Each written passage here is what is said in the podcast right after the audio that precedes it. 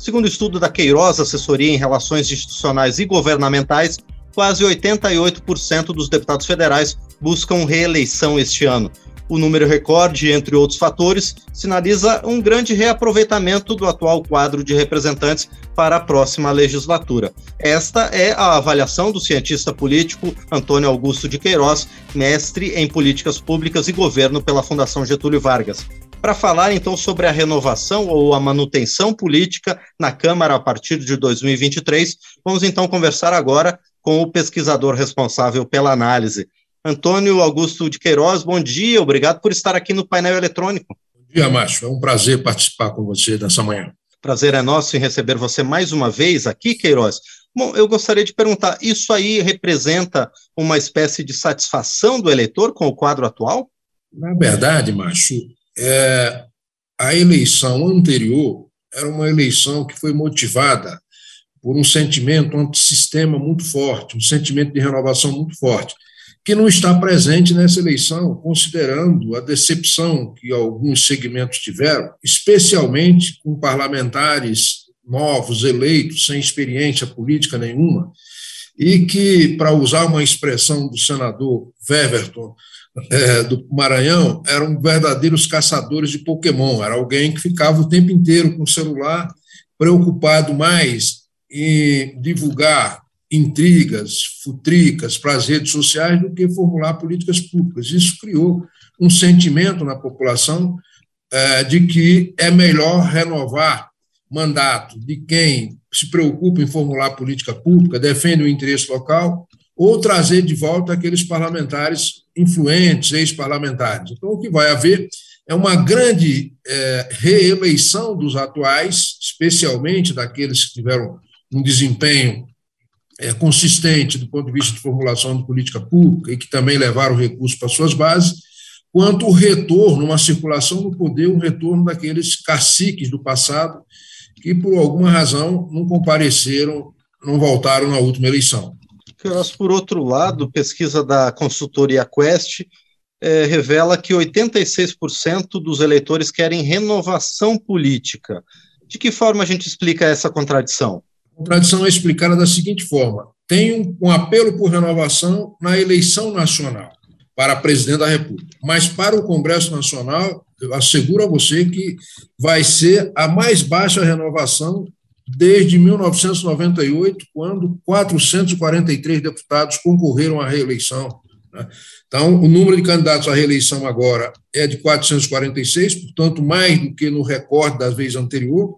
O parlamentar não concorre à reeleição se ele não tiver grande certeza de que tem muitas chances de retornar, em primeiro lugar. O índice de aproveitamento dos candidatos à reeleição é superior a 65%, portanto, dá para antecipar que pelo menos 240, 290 vão se eleger é, desses que são candidatos, isso já será um recorde de reeleição. Né? E também a legislação e as condições políticas favorecem enormemente os atuais ocupantes de mandatos.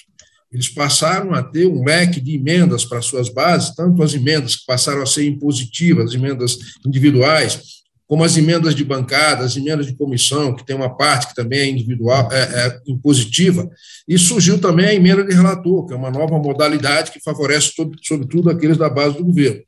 De modo que esse conjunto de condições, combinado com o fato de que o parlamentar tem serviço prestado, nome conhecido, base eleitoral fidelizada, né, financiadores certos para a sua eleição, né, e uma legislação eleitoral que favorece enormemente aqueles que disputam a reeleição, porque se exige que os partidos atinjam pelo menos 80% do quociente eleitoral e os candidatos 10%, se for ocupar vaga a partir do quociente eleitoral, ou 20% do próprio quociente quando vai no sistema de sobra, não há nenhum parlamentar no exercício do mandato que não consiga facilmente esses 20% do quociente. De modo que só não se reelege se o partido do parlamentar não atingir, na soma dos votos, o total do, do quociente ou 80% desse quociente. Ou houver a coincidência de ter mais de um parlamentar num partido e esse partido não ter vaga para os dois. Mas o fato é que o índice de reeleição tende a ser maior do que nas eleições passadas e, portanto, o índice de renovação será menor dos últimos das últimas eleições de 1990 para cá. É, e agora, Queiroz, a gente está com uma eleição com algumas novidades legislativas, entre elas a cláusula de desempenho, que vai ser maior, as federações partidárias, mas principalmente no caso das eleições proporcionais, o fim das coligações entre partidos para o lançamento de chapas candidatas a deputado. Esse novo cenário das leis eleitorais também contribui para esse fator? Sem dúvida, sem dúvida. Quer dizer, você, quando acaba com a coligação nas eleições proporcionais, você é, retira a possibilidade de pequenos partidos elegerem parlamentares, porque ele tem uma série de requisitos a cumprir, entre os quais atingir o quociente eleitoral e, mesmo atingindo, depois ele vai ter dificuldade, o partido, para ter acesso ao fundo eleitoral e partidário e ao horário eleitoral gratuito, se ele não atingir a cláusula de barreira, que exige 2% do eleitorado nacional distribuído em pelo menos 1% num terço dos estados, ou eleger 11 deputados. E muitos partidos não vão ter esse desempenho. Eu citaria aqui alguns que dificilmente alcançarão essa condição. O PTB, o Solidariedade, o PROS, né? o Avante, talvez, quer dizer, uma série de pequenos partidos que vão, terminada a eleição, vão eleger parlamentares e vão ter que se fundir com outros partidos ou então ingressar em alguma federação.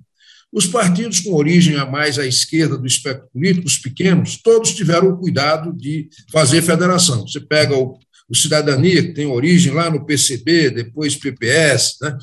É, você tem o PCdoB, o PV, o PSOL, o Rede, quer dizer, todos esses tiveram cuidado de fazer federação exatamente para garantir o acesso a esses, a esses benefícios que dependem do atingimento da cláusula de barreira. Estando dentro da coligação, desculpe, dentro da federação, é muito mais fácil. Só para dar um exemplo, partidos como o PCdoB, PT e PV, que estão coligados, eles, com a mesma votação, separadamente, teriam pelo menos 15 cadeiras a menos. Né? Por quê? Porque quanto mais soma voto, mais favorecido é na distribuição das sobras para efeito de preenchimento de vagas né, porque se faz no Brasil, se pratica no Brasil a maior média. Portanto, quanto mais parlamentares eleitos, maior será a média para eleger novos no sistema de sobra. Agora, Queiroz, outra questão também que você citou numa intervenção anterior é que as sobras do quociente eleitoral agora é, tiveram uma pequena alteração na legislação também e que o partido que não atinge o quociente eleitoral na primeira rodada de distribuição de vagas se ele atingir, por outro lado, 80, mais de 80% do quociente, ele se candidata à segunda rodada. Isso vai ter alguma, uh, alguma influência na distribuição de vagas também? Vai, pode ocorrer um fenômeno que ocorreu com o PSL na eleição passada, em que em São Paulo, por exemplo, quatro vagas que esse partido tinha direito, ele não preencheu porque não tinha candidatos com 10% do quociente, que era a exigência ambiental. Agora passou para 20%. É possível que um caso ou outro ocorra de o partido ter direito à vaga, mas não ter gente com essa votação. Agora, esse fenômeno certamente não se aplicará a quem é detentor de mandato, porque ele certamente terá 20% do quociente eleitoral no seu estado. Bom, muito bem, nós conversamos então com o cientista político Antônio Augusto de Queiroz, mestre em políticas públicas, a respeito da perspectiva de renovação ou manutenção dos atuais quadros aqui na Câmara dos Deputados, com um recorde de praticamente 88% dos deputados buscando a reeleição. Queiroz, mais uma vez, quero agradecer por sua presença aqui no painel eletrônico. Eu já quero convidar de antemão você para, ao longo dessa campanha eleitoral e também após o rescaldo né, das eleições, você continuar com a gente aqui na Rádio Câmara, no painel eletrônico para suas análises sobre a composição da Câmara dos Deputados. Por enquanto, eu agradeço então mais uma vez sua presença aqui. Muito obrigado. Ok, será um prazer. Muito obrigado. Nós falamos então com o cientista político Antônio Augusto de Queiroz, que é mestre em políticas públicas e governo. Ele esteve aqui conosco no painel eletrônico.